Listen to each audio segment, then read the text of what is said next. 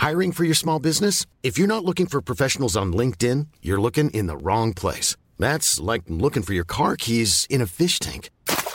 LinkedIn helps you hire professionals you can't find anywhere else, even those who aren't actively searching for a new job but might be open to the perfect role. In a given month, over 70% of LinkedIn users don't even visit other leading job sites. So start looking in the right place. With LinkedIn, you can hire professionals like a professional. Post your free job on linkedin.com slash spoken today.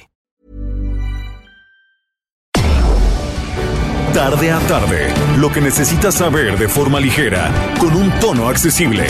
Solórzano, el referente informativo.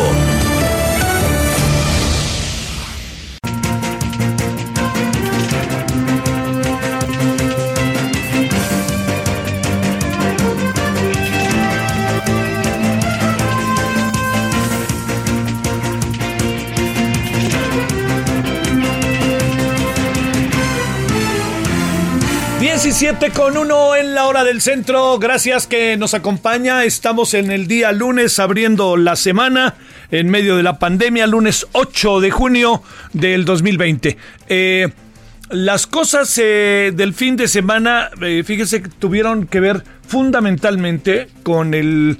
Bueno, mm, digamos, hay mucho remanente informativo que hoy se vuelve a intensificar con la marcha de esta tarde, pero mucho de lo que pasó el sábado domingo tiene que ver con la marcha, con la marcha de Guadalajara, perdón, las marchas de Guadalajara, luego la del viernes, que aquí le dimos cuenta que afectó a algunas zonas de la ciudad, pero sobre todo déjeme plantearle, el tema es eh, eh, que estamos en medio del coronavirus eh, y yo creo que de repente no, no, o sea, uno entiende muy bien las eh, cómo, estamos apurados por salir, ¿no? Unos más que otros, pero todos, digamos, los que han logrado hacer, eh, trabajar en casa, eh, hacer la oficina en casa, es para ellos empieza a ser algo de tranquilidad y para los lugares en que trabajan.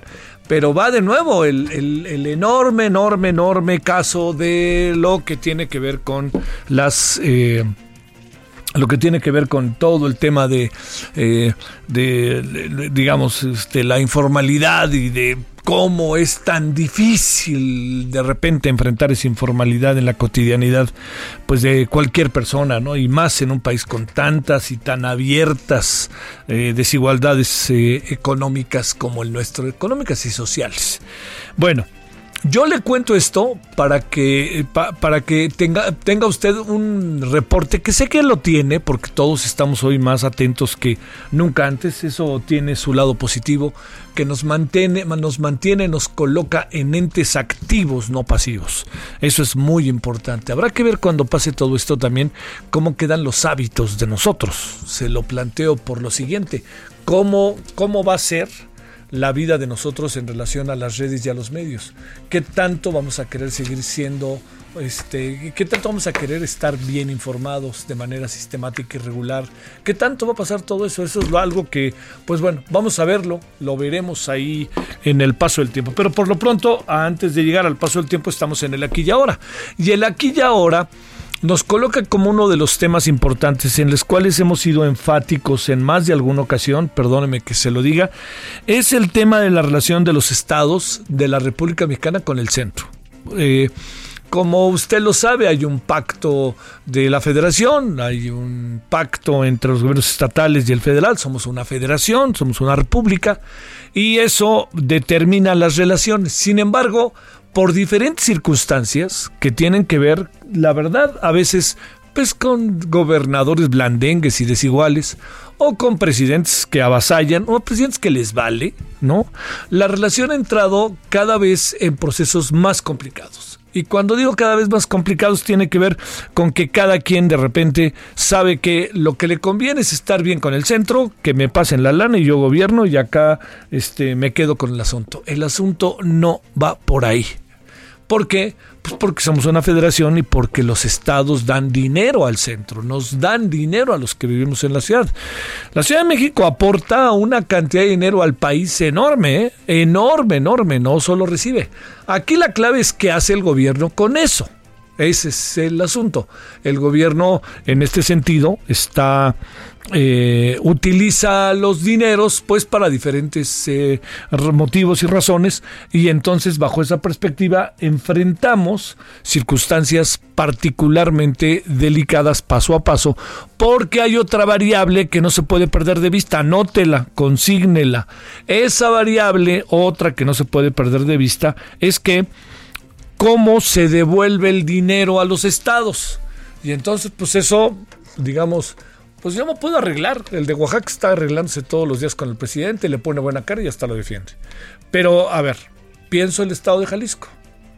El presidente no olvida que el candidato al gobierno de Jalisco en 2018, Enrique Alfaro, no lo apoyó en su candidatura a la presidencia. Yo recuerdo que Enrique Alfaro dio razones. No, no se trata de si las comparto o no, dio razones. Dijo el presidente tiene un es autoridad, el candidato al observador impone, tiene tintes autoritarios. Eso lo dijo hace dos años. Lo dijo hace dos años. Entonces dijo, yo no me voy a meter ahí. Y punto. Y fue una decisión además del partido mismo, que es Movimiento Ciudadano. Entonces ahí ya quedaron malitas las relaciones, se caen mal, como quien dice. Y eso pues se agudiza cuando pasan cosas como las que han estado sucediendo y cuando de repente el gobernador de manera inoportuna dice en los sótanos del poder se gestó la manifestación en Guadalajara. Híjole, ahora sí que el que, como se lo dije el viernes, el que acusa muestra, si no, ya se lo llevó la fregada, ¿eh? así tal cual. Entonces el presidente, ahora sí que si usted me lo permite, le echaron una, una bola por abajo del brazo, no por arriba del brazo pero como si fuera de esas pelotas, ya saben, ¿no? Así, bobitas que les llaman, ¿no? ¡Fum! Para que el presidente aporre la pelota y la mande a la tribuna. Con la mano en la cintura, se la se pusieron de pechito y el presidente para eso es rapidito, díganme por dónde, ya voy colorín colorado.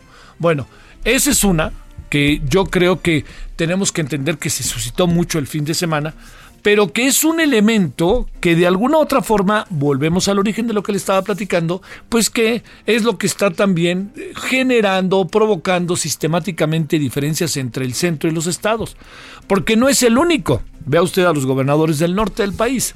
Vea usted aquí, bueno, platicamos con Silvano, ¿no? Dice, no me toma ni la llamada del presidente.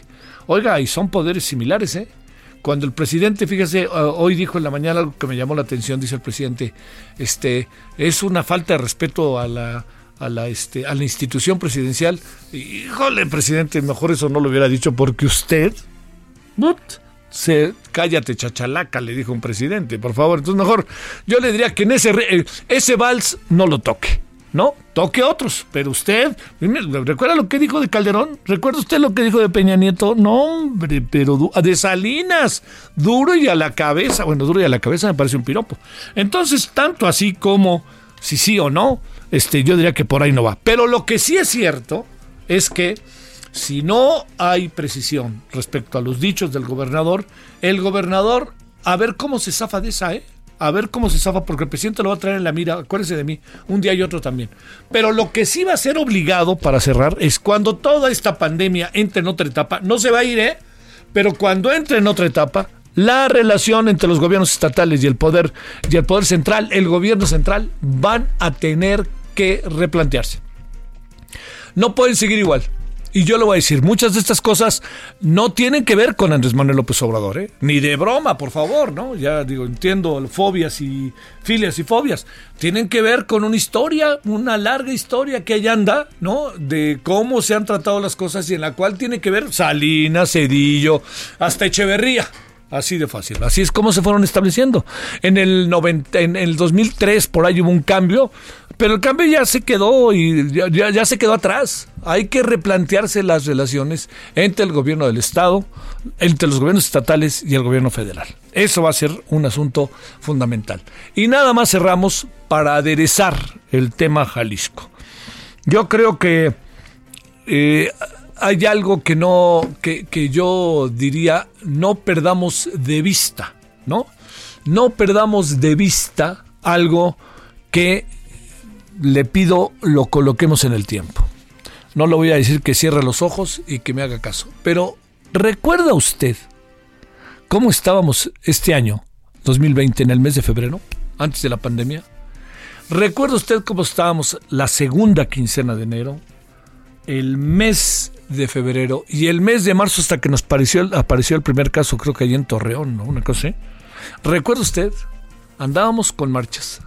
La marcha de las mujeres que generó una gran dificultad en la relación entre las mujeres y el presidente y hay que reconocer que las mujeres del equipo del presidente son las que dieron la cara. El presidente nunca tuvo una declaración que dejara satisfechas las por lo menos las, las percepciones y las creencias de los de los eh, de las mujeres que se manifestaron muchísimas ¿eh? segundo había problemas de seguridad marcadísimos nada más le doy un dato ayer domingo fue el día más violento del año sí así como se lo cuento de la cantidad de personas que murieron y tercero la relación del presidente con las oposiciones en las cámaras estaba de la greña con una ventaja. El presidente pega en la mesa y a Dios que les vaya bien. Tal cual, ¿eh? ¿Por qué? Porque los, la oposición en México pues sirve en este momento para casi nada, Que conste que guardé este el cuidado del asunto. Entonces, mucho de lo que tiene que ver con estas marchas, con la marcha del pasado jueves en Guadalajara, la del viernes en Guadalajara y la del viernes en la Ciudad de México, la de hoy en la Ciudad de México, ahorita vamos a ir a los detalles, tiene que ver con cosas que no se han resuelto. Y tiene que ver con algo más, ¿eh? Tiene que ver con nuevas manifestaciones en donde no hay manera de dialogar siquiera. Son manifestaciones que verdaderamente muestran, evidencian una actitud brutalmente eh, agresiva, contestataria, en donde le dicen, bueno, a ver, ¿cuáles son sus líderes para que platiquemos? No hay líderes, ahí van todos. Todos van en eso. Y no es un número muy grande, pero es un número suficientemente bien organizado para plantearse.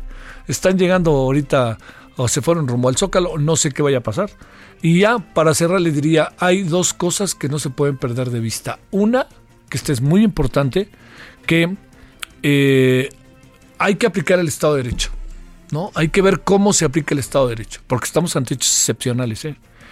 Pero digamos, eh, la agresión a un policía es un asunto que se tiene que, enfrentar, se tiene que actuar en el marco del derecho. Esa es una. Y la otra, la agresión a, a un ciudadano, con mayor razón se tiene que atender. Estamos en lo mismo, pero lo voy a decir por qué. Porque la policía está diseñada ex profeso para proteger a los ciudadanos y para cuidar a los ciudadanos.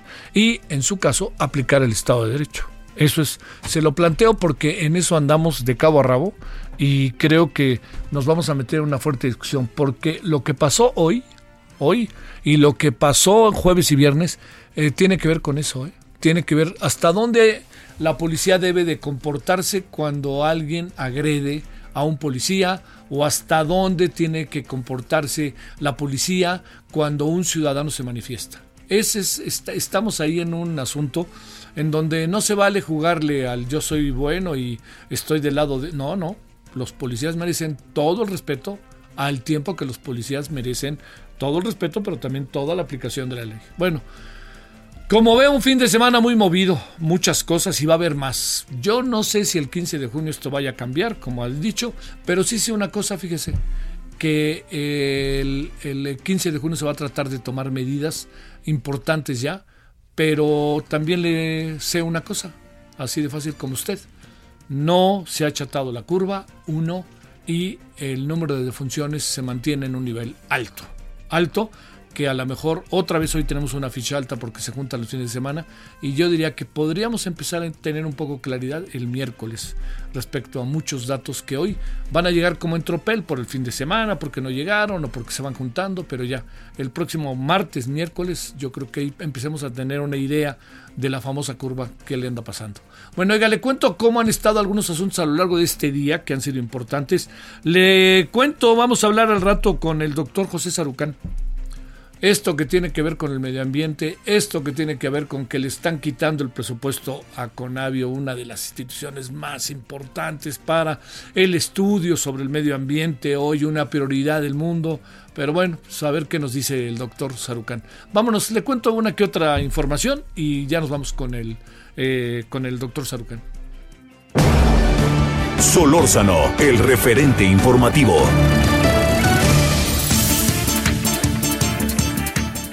Mire, no le cuento mucho sobre lo que está pasando ahorita, porque inmediatamente que le presente este resumen nos vamos a ir directo para allá. Lo único que sí le digo, eh, las policías este, bueno, están realizando manifestaciones, grupos feministas. Eh, por el abuso de autoridad contra Melanie el pasado 5 de junio, recuerdo usted el viernes. El gobierno de la ciudad instaló vallas de protección, comercio, bueno, al ratito, cosa de tres minutos los detalles. La Fiscalía de Justicia de la Ciudad de México dio a conocer que dos elementos de la Secretaría de Seguridad Ciudadana fueron detenidos y enviados al reclusorio preventivo Baronil Sur como medida cautelar por la agresión a Melanie, una menor de edad, durante las protestas del viernes. En particular está en la zona de Polanco.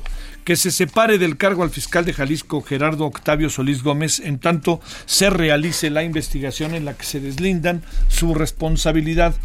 Eh, esto por los hechos de represión que se eh, ejercieron el pasado viernes en contra de jóvenes que pretendían participar en la manifestación Justicia para Giovanni, en la solicitud que hace la Federación de Estudiantes de Guadalajara y también la Universidad de Guadalajara. O sea, la universidad y la federación. Por cierto, el, el, gobernador es egresado de la UDG.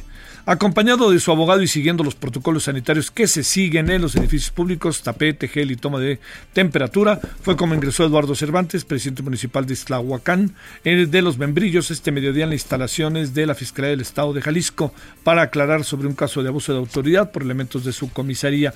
Cabe resaltar que su declaración tiene que ver, le insisto, con el caso de Giovanni López.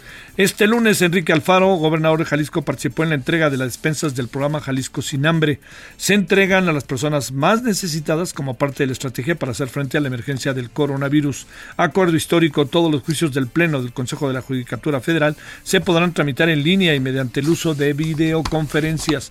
Por primera vez en su historia, el Pleno del Consejo de la Judicatura Federal aprobó la integración y tramitación de la línea de todos los asuntos, independientemente de su instancia o materia cargo de los órganos jurisdiccionales.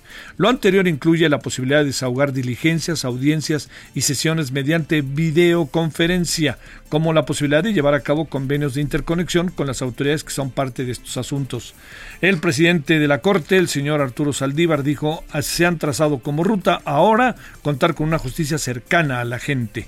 Bueno, en la Ciudad de México, 29 hospitales saturados sin disponibilidad de camas para atender a más pacientes con COVID-19. ¿Cuáles son los hospitales? a los que ya estábamos, vamos a sumar el Hospital Militar General, el Hospital Militar de la Mujer y Neonatología, el Hospital General de la Zona número 29 en San Juan de Aragón, Hospital Nacional de Enfermedades Respiratorias Ismael Cosío, el INER, Hospital General 02 Villacuapa. Bueno, pues resulta, oiga, qué cosa, que el director del IMSS tiene coronavirus, ¿no? E inmediatamente lo dio a conocer. Hubo mucha inquietud porque ha estado relativamente cerca del presidente, ha estado cerca, pero relativamente cerca físicamente por la sana distancia. Entonces resulta que el señor Robledo tiene coronavirus, su familia tiene coronavirus y además personal directamente que trabaja con él también tiene coronavirus. Bueno, en otros, eh, bueno, por cierto, eh, con esto de que el presidente no usa cubrebocas, yo no sé si piensa que se va a ver mal o alguna cosa así, pues lo único que sí le digo es que eso Robledo, pues de repente lo ponía y de repente no se lo ponía. En Veracruz, manifestantes encapuchados destrozaron fachadas de iglesias e imágenes religiosas, entradas a negocios, bancos y oficinas de medios de comunicación, así como la instalación de la Torre de la Fuerza Civil en Jalapa. Lo anterior como protesta en contra del gobierno del Estado y de la, de la Policía Estatal, acusando represión y, y represión policíaca. ¿Se acuerda que le dije el viernes, el jueves, le dije, esto puede como las fichas de dominó, ¿eh? vamos a ver qué pasa en los estados? Y pues ahí estuvo. Le cuento que el presidente del Colegio de Médico de Durango, la doctora, la presidenta del Colegio Médico de Durango, la doctora Nora Covarrubias, informa que 120 médicos son los que han salido de la línea de atención COVID por haberse contagiado. Uno de ellos es el subdirector de la clínica del IMSS que se encuentra entubado, estable pero grave. Aseguran que en las próximas horas los servicios de salud en el estado se colapsarán si la población continúa con la movilidad como se tiene en este momento. Dos semanas de permanecer por coronavirus y este domingo perdió la vida el presidente municipal de Coyotepec, Sergio Anguiano Meléndez. El pasado 22 de mayo el alcalde fue internado en un hospital regional de alta especialidad en Zumpango, luego de permanecer algunos días en resguardo domiciliario, tras enterarse que era positivo al COVID-19 en Michoacán. A una semana de iniciada la etapa de la nueva convivencia, reactivación de la economía de Michoacán, la movilidad de personas de espacios públicos se disparó en un 70%, por lo que el gobierno Michoacán hizo un llamado a mantener el aislamiento social. En Morelia, sicarios bajo el mando del cártel Jalisco Nueva Generación atacaron a elementos de la Guardia Nacional y la Secretaría de Marina en el municipio de eh, Chinicuila ataque el que perdieron la vida dos oficiales. De nueva cuenta, más de 200 escuelas en Corea del Sur volvieron a cerrar sus aulas. ¿Sabe por qué? Pues por lo que usted y yo sabemos, rebrotes de coronavirus. Bueno, sin ratificación de la Federación Mexicana de Fútbol, Mazatlán presenta su logotipo, aunque bueno, es evidente que ahí están ya. Eh, ahí están ya y, lo que son las cosas, ¿no? Este, lo hicieron desde, casi que desde la página del Morelia. Pues bueno, así es TV Azteca en ese sentido. Bueno, aquí estamos. Solórzano, el referente informativo.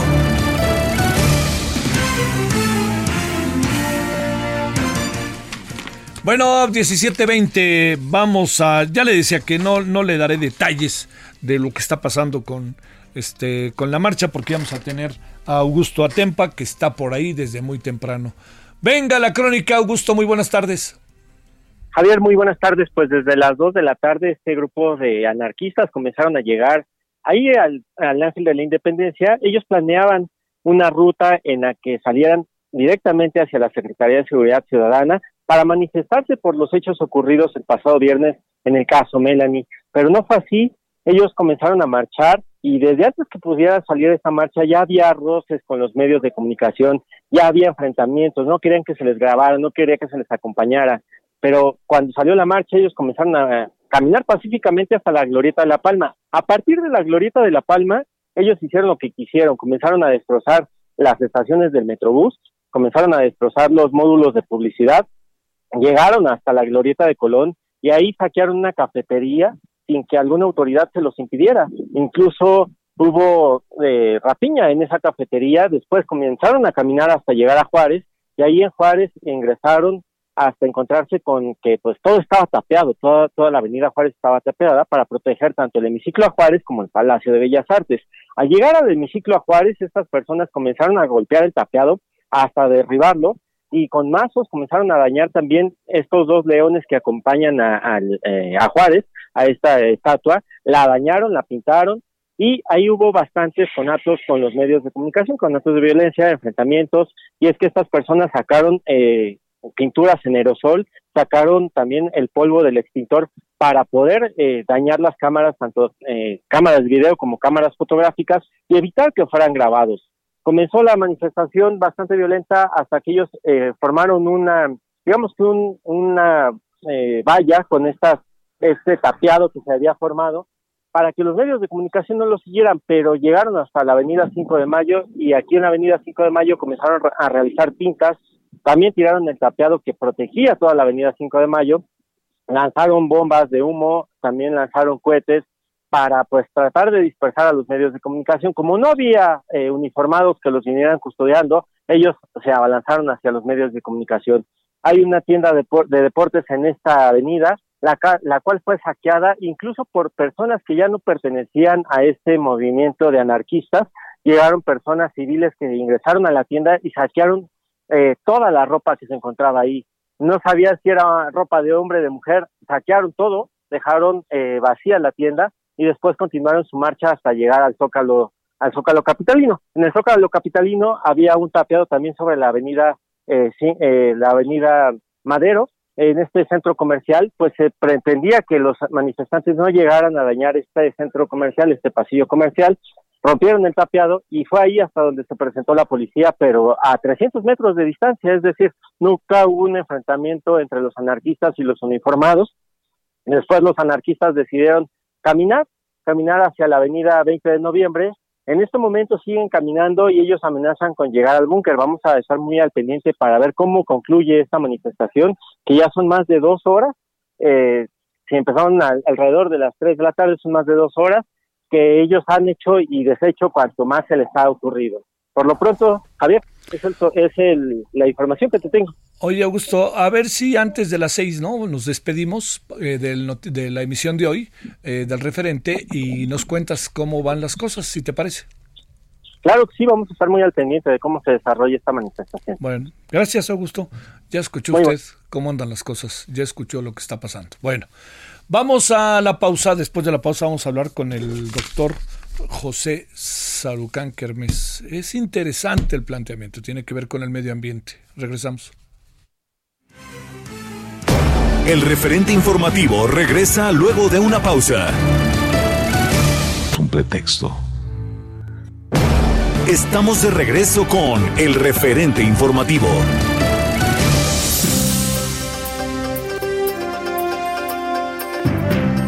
Gusto saludarlos, amigos del Heraldo Radio. De verdad, muy buena tarde tengan todos ustedes. Pongan mucha atención. Los invito a que escuchen atentamente a Adri Rivera Melo, quien nos tiene una información importante, pero además nos tiene un producto sensacional para todos nosotros. Adelante, Adri, ¿qué tal?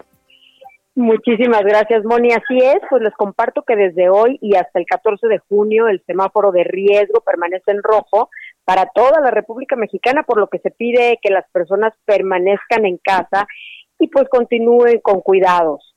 el tapete esterilizador que se utiliza en hospitales elimina el 99% de bacterias, patógenos, pero principalmente del coronavirus, y bueno, pues ya, ya se distribuye en México a precio de costo.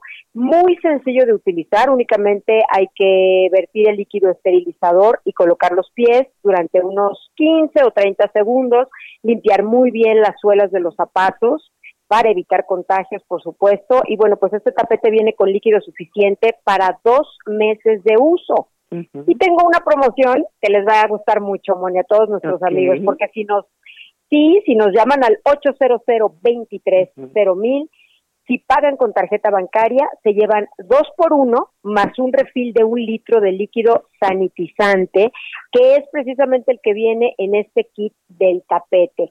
Así es que bueno, pues repito nuevamente la promoción. Si pagan con tarjeta bancaria, se llevan dos por uno más un refil de un litro de líquido sanitizante, que es el que viene en el kit del tapete, marcando al 800 23 mil y queremos invitarlos a que nos visiten en hospitalar.mx porque solo Hospitalar distribuye productos de nivel hospitalario y no de uso doméstico y esto hace una gran diferencia. Muy bien. Adri, pues 800 mil es el teléfono que deben marcar ahorita y yo te digo gracias. Gracias a ustedes. Buena tarde. Muy buenas tardes. Regresamos con Javier y el referente informativo. Solórzano, el referente informativo.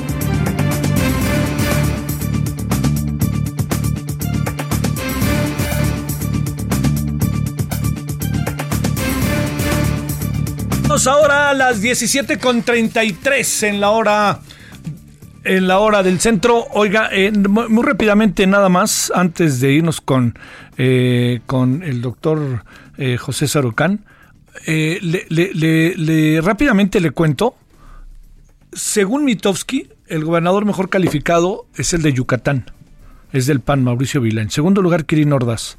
Tercero de Querétaro, que es del PAN. Cuarto, de Morena Rutilio Escandón de Chiapas. Quinto, Baja California Sur del PAN. Sexto, Coahuila del PRI. Séptimo, la jefa de gobierno de la Ciudad de México. Octavo, Jalisco, para que vea por qué le digo yo lo esto, porque como han hecho una estrategia muy singular algunos gobernadores, pues se pasaron, no, no atendieron al, al vocero y, van por la libre y no les ha ido mal, ¿eh? que eso es lo peor. Bueno, por ahí está la de Sonora, pero lo que me llamó la atención, para que lo anotemos, para que ahí se sacuda un poco la cosa, es que mire, número 27, fíjese, ¿eh? es el señor Silvano Aureoles, que mejoró, ¿eh? Pero es el número 27. Número 28, el de Puebla, de Morena. Número 29, el de Veracruz, de Morena. Número 30, el de aquí juntito del Estado de México. Número 31, el de Colima, los dos del PRI. Y número 32, por cuarto mes consecutivo, el de Morelos, el señor Cuauhtémoc Blanco. Bueno, vámonos entonces a las 17 con 34 en la hora del centro. En verdad, le quiero agradecer al doctor José Sarucán que esté con usted y con nosotros, ex rector, investigador emérito de la UNAM. Y doctor, antes que nada, ¿cómo has estado? ¿Cómo te ha ido en estos días de quedarse en casa? Muy buenas tardes.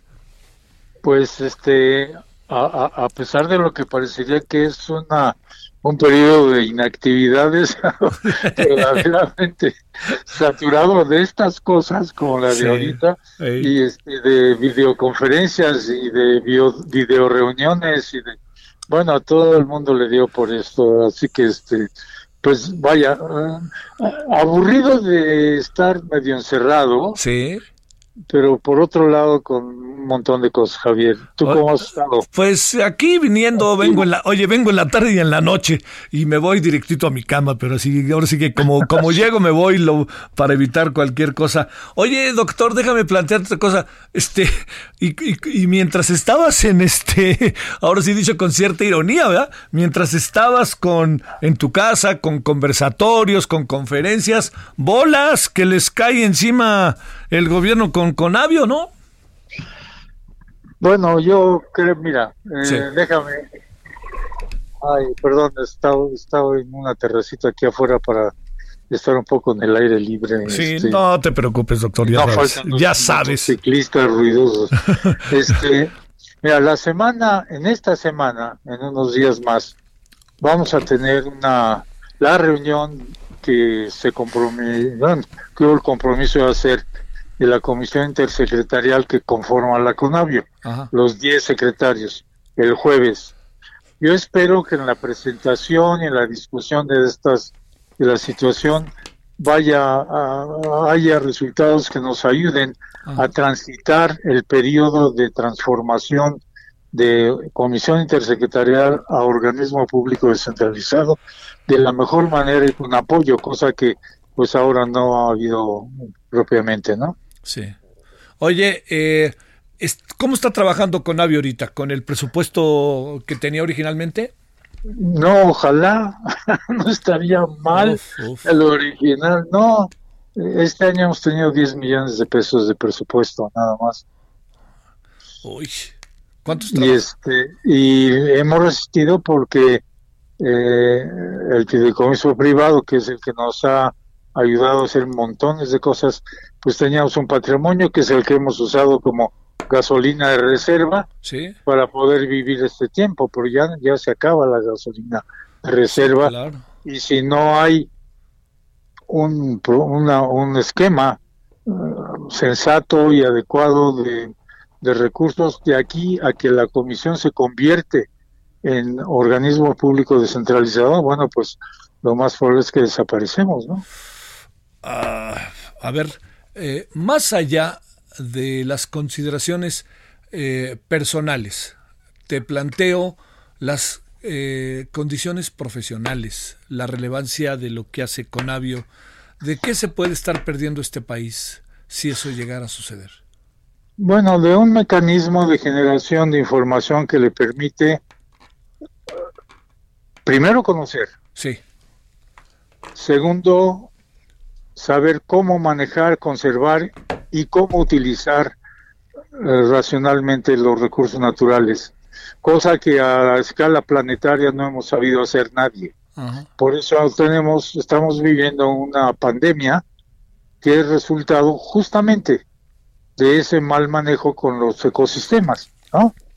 Los hemos perdido, los hemos achicado, se han fraccionado, las probabilidades de estar en contacto con la vida silvestre que es eh, portadora de varios de estos organismos que nos afectan a la salud, pues se incrementa muy grandemente y entonces pues, tenemos pandemias como la que estamos sufriendo todo el mundo ahora, ¿no?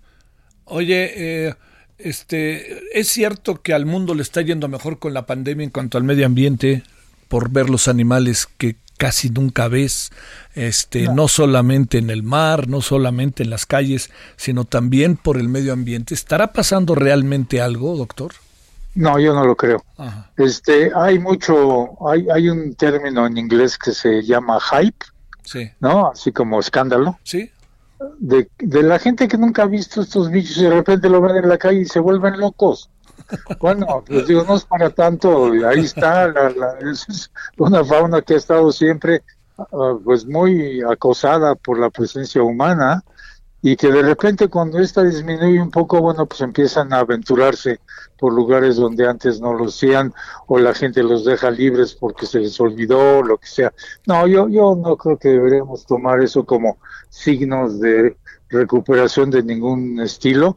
Sí, ha habido menos actividad eh, de transporte y eso, y eso pues da cuenta un poco de la menor emisión de gases de efecto invernadero, pero habrá que ver ahora los datos de NOAA para ver si realmente la, eh, el aumento de eh, CO2 en la atmósfera en partes por millón se ha mantenido al menos igual, lo cual quiere decir que no ha aumentado, porque está un permanente aumento. Esto podría ser un buen reflejo, no sé, no tengo los datos históricos de los últimos meses para saber esto, pero va a ser muy fácil saber eso inmediatamente en, en, un par de meses más. Sí. Oye, el hecho de que no haya tantos automóviles en la calle, ¿qué, qué, qué, presumes que pueda pasar, doctor? Eh, bueno, que deberíamos empezar a pensar en, en, otros modos de locomoción. El más natural, el más sencillo, el más económico, caminar. Sí.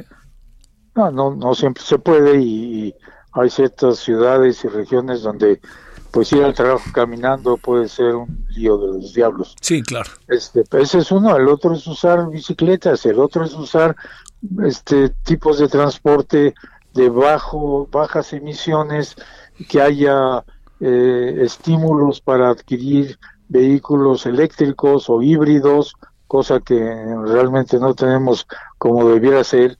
Eh, hay algunos países que sí, pero en México eso no es muy claro.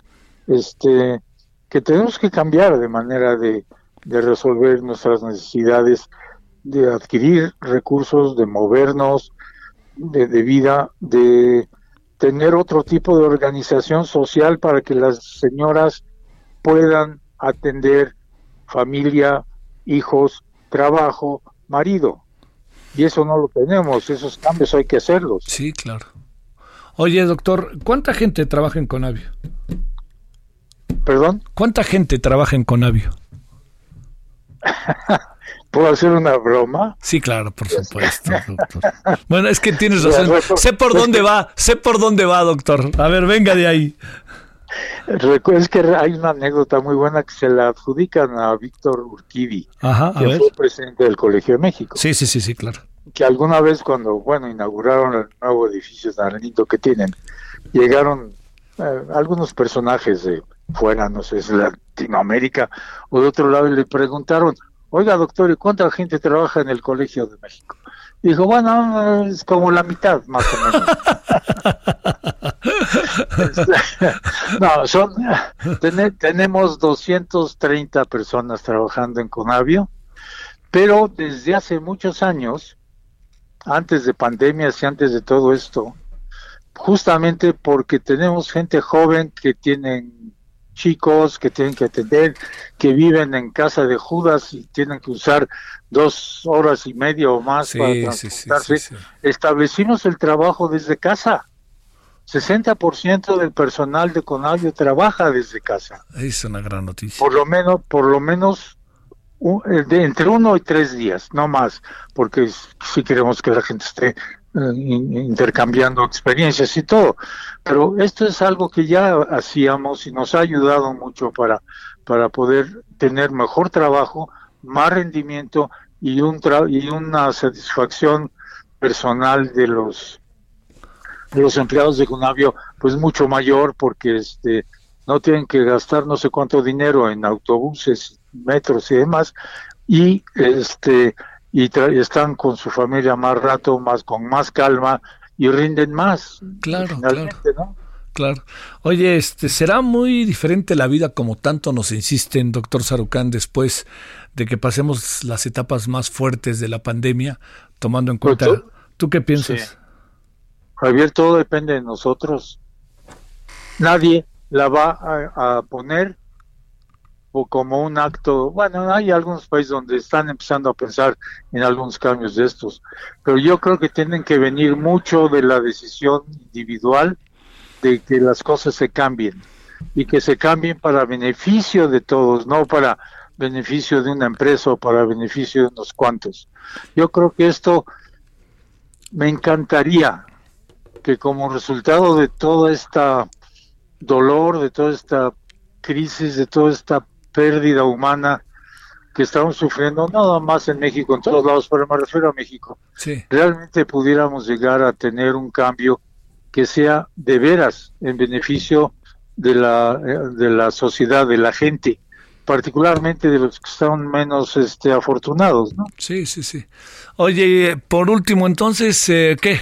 ¿Cuándo podremos saber, ahora sí que si el futuro alcanza Conavio o qué va a pasar con Conavio? ¿Cuándo supones bueno, yo espero que el, jueves tengamos ya un planteamiento ah, que nos ayude a saber bien esto, ¿no? Ay, ojalá haya la plena conciencia de eso, pero bueno, híjole, es que están tirando fideicomisos. Parece que hay que llamarle a, a estos tres amigos cineastas para que vengan en defensa de todos los fideicomisos y de todas estas cosas, ¿no? Bueno, yo creo que la mejor defensa es la sociedad que debe saber la importancia que tiene el poder cuidar, manejar, conservar y usar sustentablemente nuestros recursos y esa es la mejor de los valladares, este Javier, que podemos poner. Sí, pues. Te mando un gran saludo, doctor, y mi agradecimiento que hayas tomado la llamada. Gracias, me da mucho gusto volver a charlar contigo después de un rato. Siempre es un gusto para mí. Gracias, hasta luego, doctor. Gracias, adiós. Hasta luego, gracias. Bueno, 17 con 46. Ya escuchó usted eh, lo que ha pasado, ¿no? Respecto a lo que está sucediendo más bien con el tema de el Conavio, que es, eh, yo le diría, pues es de esas instituciones que, que no sabe qué relevancia tienen para el estudio de la diversidad. Conavio, para que usted tenga una idea, quiere decir Comisión Nacional para el Conocimiento y Uso de, la Biodiversidad. Es verdaderamente fundamental, así se lo digo, fundamental para esto que es el medio ambiente y es uno de nuestros grandes temas de hoy en día. Bueno, son ahora 17.47 en la hora del centro. Solórzano, el referente informativo.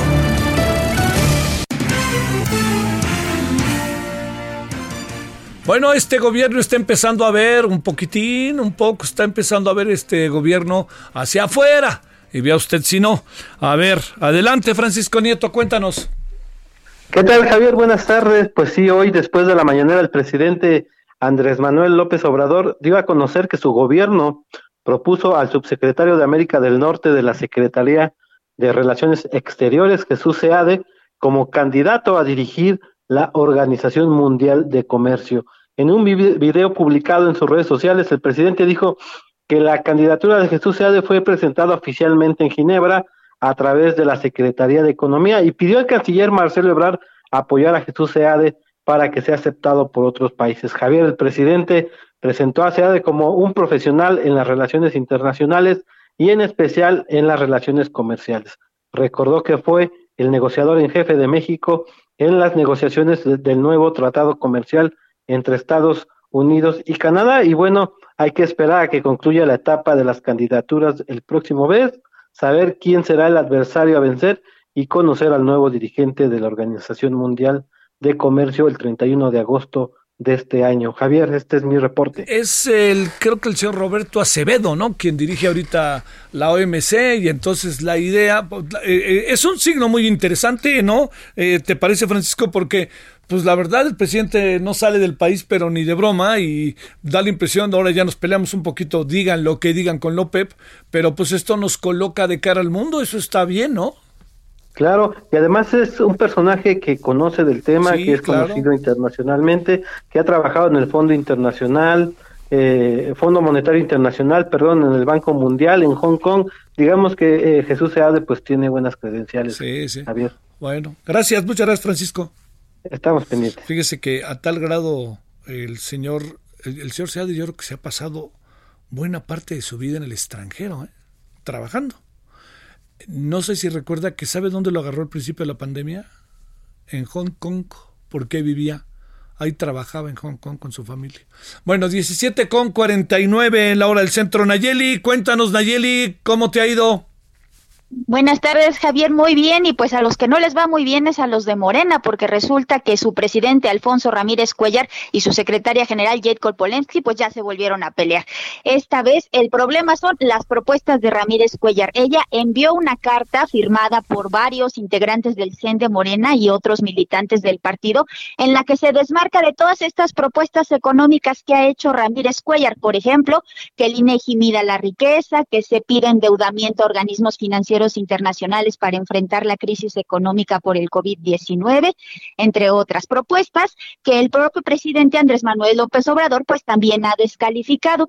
Y pues bueno, esta diferencia de opiniones que según J. Cole todas estas propuestas que hace Ramírez Cuellar son a título personal y no como el CEN de Morena, pues es uno más de los desencuentros que han tenido porque ya se pelearon por la adquisición de inmuebles. Recordemos que J. Cole compró nuevas sedes para Morena y, Ramírez Cuellar quiere devolver y pues también por el tema de la auditoría, que J. Cole dice que es una auditoría falsa, que no le están revisando las cuentas de dejó, que dejó cuando encabezó el partido, y pues Ramírez Cuellar dice que sí, que incluso habrá deslinde de responsabilidades. Así las cosas en Morena a unos meses de que inicie el proceso electoral de 2021, Javier. Oye, déjame plantearte, Nayeli, el, el, este, el, el tema es que también pues como sea es eh, una suerte de interino Ramírez Cuellar, ¿no? Exactamente, él en teoría va a durar cuatro meses, según lo que decidió el Congreso Nacional de Morena y ratificó el Tribunal Electoral. Sin embargo, Javier no ha hecho nada para renovar la dirigencia, en esta ocasión no por su culpa, sino por el tema de la pandemia, todos los procesos están parados y pues una posibilidad es que ante lo cercano del inicio del año electoral, su dirigencia dure hasta después del 2021. Es un escenario posible. Sale. Te mando un saludo, Nayeli Cortés. Hasta luego. Bueno, vámonos con... Eh, vámonos eh, con, qué pasa Jesús Ruiz allá en Veracruz este además este también parece que se sumó la violencia por allá verdad Jesús cómo está Javier buenas tardes. Un saludo a todo el auditorio. Pues efectivamente esta tarde se registraron hechos violentos de un grupo de manifestantes eh, encapuchados quienes pues dañaron varios negocios, bancos, iglesias e incluso las oficinas de la Secretaría de Seguridad Pública que se encuentran en el centro de la ciudad de Jalapa. Lo anterior, pues, en un supuesto reclamo de presuntos abusos policiales que se han registrado en los últimos días en la capital del estado y en otros municipios de la entidad, los encapuchados aprovecharon una manifestación pacífica que se había realizado minutos antes eh, debido eh, al reclamo de familiares de un joven que fue privado de la vida al interior del, eh, cuartel de, de San José en Jalapa. Este joven fue detenido hace unas semanas, a principios de mayo, y bueno, los familiares señalan que en el interior habría sido golpeado y por esta razón pues perdió la vida. Sin embargo, bueno, la versión oficial por parte de la Secretaría de Seguridad Pública es que este joven de nombre este Navarrete, eh, eh, pues de apellido Navarrete, perdón, eh, pues habría muerto a consecuencia de un infarto, un infarto al miocardio y bueno, este el asunto se está investigando por parte de la Fiscalía General del Estado luego de que los familiares interpusieron las denuncias. Comentarte, Javier, que bueno, eh, eh, esta manifestación partió eh, de, la calle Lázaro Cárdenas en Jalapa hasta el centro de la ciudad y eh, ahí los familiares y amigos del joven fallecido pues hicieron un reclamo pacífico a las autoridades del estado. Sin embargo, minutos después un contingente de encapuchados pues también aprovechó esta situación y se movilizó por toda la avenida Manuel Ávila Camacho destrozando los, los negocios referidos. Apenas hace unos minutos el gobernador del estado, Cuitlao García Jiménez, acaba de hacer un posicionamiento oficial en torno a estos hechos y descartó que vaya a proceder legalmente en contra de los eh, responsables de estos desmanes. Sin embargo, dijo que por parte de la Fiscalía sí se buscará que estas personas al menos paguen los daños que hicieron a, los negocios o los daños que se hicieron a terceros, debido a que, bueno, como te comentaba, incluso iglesias, eh, eh, negocios, este, todo, todos fueron, todo lo que encontraron a su paso fue destruido. Bueno, hasta aquí mi reporte. Un saludo, Jesús. Eso pasó en Veracruz. Bueno, ya no terminó ya la marcha. Este, más detalles en la noche, en los siguientes servicios informativos. Nos vemos a las 9 de la noche este día con eh, el tema que tiene que ver con. Hoy tenemos de tema la nueva normalidad, desempleo y empleo. Pásela bien. Hasta las 9 de la noche en, en Heraldo Televisión. Adiós. Hasta aquí, Solórzano, el referente informativo.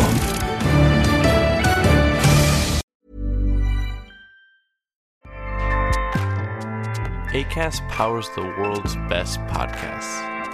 Here's a show that we recommend.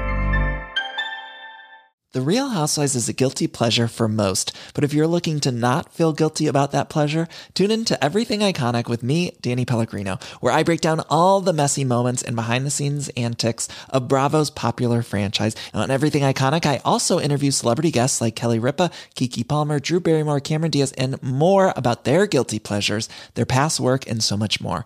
So if you're pop culture obsessed and find yourself watching way too much reality TV like me, tune in to Everything Iconic with Danny Pellegrino wherever you listen to podcasts.